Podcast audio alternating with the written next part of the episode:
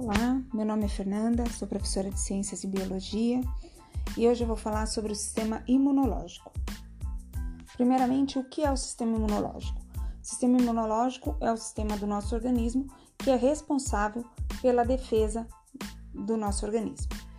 Esse sistema é composto pelos glóbulos brancos, os leucócitos, pelos órgãos linfáticos e pela linfa. Os glóbulos brancos, os leucócitos, eles são originados de duas linhagens: linhagem mieloide, que formam os neutrófilos, os eosinófilos, os basófilos e os monócitos, e a linhagem linfóide, que formam os linfócitos. Os órgãos linfáticos, eles vão ser classificados em primários, que são aqueles produzidos pela medula óssea e pelo timo, onde os linfócitos são gerados e amadurecidos. E também temos os órgãos linfáticos secundários, que são os linfônodos e o baço, onde ocorre a proliferação dos linfócitos e o início das respostas imunitárias específicas. Dentro do grupo dos linfócitos, nós temos linfócito T, que estimula o crescimento, a maturação e a diferenciação dos linfócitos, além de combater os antígenos. Os linfócitos T se diferem em linfócito T auxiliares ou helpers, que é representado pela letra LTH, os linfócitos T citotóxicos, que é representado pela letra LTC, e os linfócitos T supressores, que é representado pela letra LTS. Temos os linfócitos B, que são responsáveis pela produção de anticorpos que são capazes de neutralizar ou destruir os antígenos e, além disso, atuam também como células de memória imunitária. Temos ainda os linfócitos NK, que são células matadoras naturais, fazem parte do sistema imune inato. Essas células são capazes de distinguir células infectadas ou tumorais sem produzirem respostas pela ação de antígenos. Temos também a linfa no sistema linfático, que é um líquido esbranquiçado que circula lentamente através dos vasos linfáticos. Ela se assemelha na composição sanguínea, porém não possui hemácias.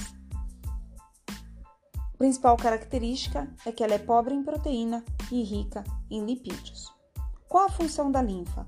A linfa contribui com o transporte e a remoção das substâncias de diversas partes do corpo produzidas através do metabolismo e promove drenagem de substâncias e água dos espaços entre as células. Como se forma? Ela se forma através dos líquidos intercelulares recolhidos pelos capilares linfáticos e, por serem tão pequenos, não permitem a passagem das hemácias e por isso não encontramos hemácias nas linfas. O sistema imunitário, ele, nós temos dentro dele os antígenos e os anticorpos. Os antígenos são estruturas estranhas no organismo que podem provocar uma resposta imunológica contra ela. E os anticorpos, eles fagocitam o antígeno que lhe deu origem, inibindo a sua ação no organismo. Então, os anticorpos nos protegem dos antígenos. A imunidade, ela pode ser ativa, onde o organismo precisa produzir o anticorpo para combater o antígeno. Ele tem uma resposta mais lenta, mas duradoura e permanente. Então, quando a gente fala de imunidade ativa, nós estamos falando que nós estamos ativando o nosso sistema imunitário para produzir os anticorpos. Ela pode ser uma imunidade ativa artificial ou natural. A artificial, nós temos como exemplo a vacina. É uma solução que é preparada com antígeno isolado ou microorganismos vivos previamente atenuados, e o organismo ele vai receber esses antígenos propositalmente para produzir anticorpos. E quando ele entrar de novo em contato com esse patógeno, ele vai ativar as células de memórias e vai entrar em ação para destruir esse antígeno. Logo, o teu organismo está protegido. Agora, nós temos também a imunidade ativa natural. Essa que eu falei anteriormente foi a artificial. A natural, nós temos como exemplo as infecções. É aquela que é produzida pelo corpo após entrar em contato com o antígeno naturalmente. Assim, o organismo tem que produzir uma resposta imunológica. Então, aqui você não recebeu propositalmente o antígeno. Por algum motivo você teve a infecção e o teu organismo vai produzir anticorpos para combater essa infecção. Isso é natural. Nós temos a imunidade passiva. E o que é a imunidade passiva?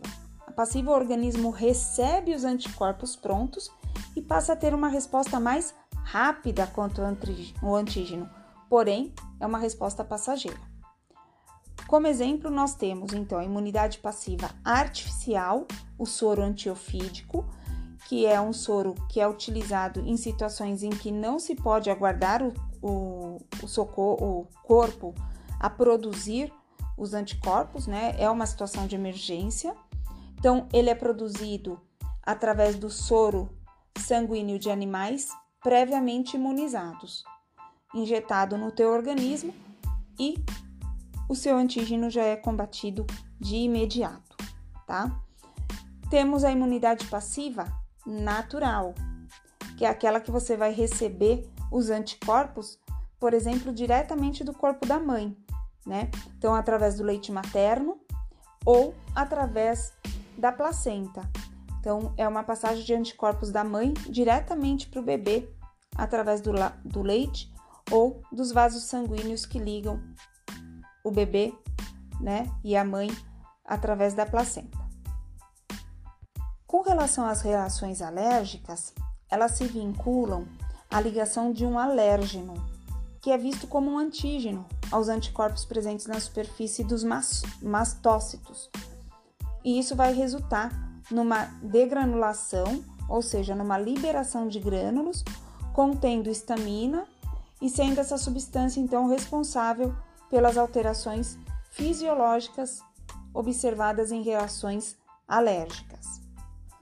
Uma observação importante é que a presença de células de memória do primeiro contato faz com que, numa segunda vez, essa é, produção de anticorpos aumente mais rapidamente, né? Porque o seu organismo já identificou o tipo de anticorpo que precisa para combater aquele determinado antígeno. Então, rapidamente ele já vai produzir mais anticorpos. Então, sempre que você tem contato com o antígeno, na primeira vez é mais lenta a produção do anticorpo, mas na segunda vez o seu organismo já responde com mais eficácia. Bom, é isso que eu tinha para falar sobre o sistema imunológico. Espero ter ajudado. Bons estudos para vocês. Um abraço.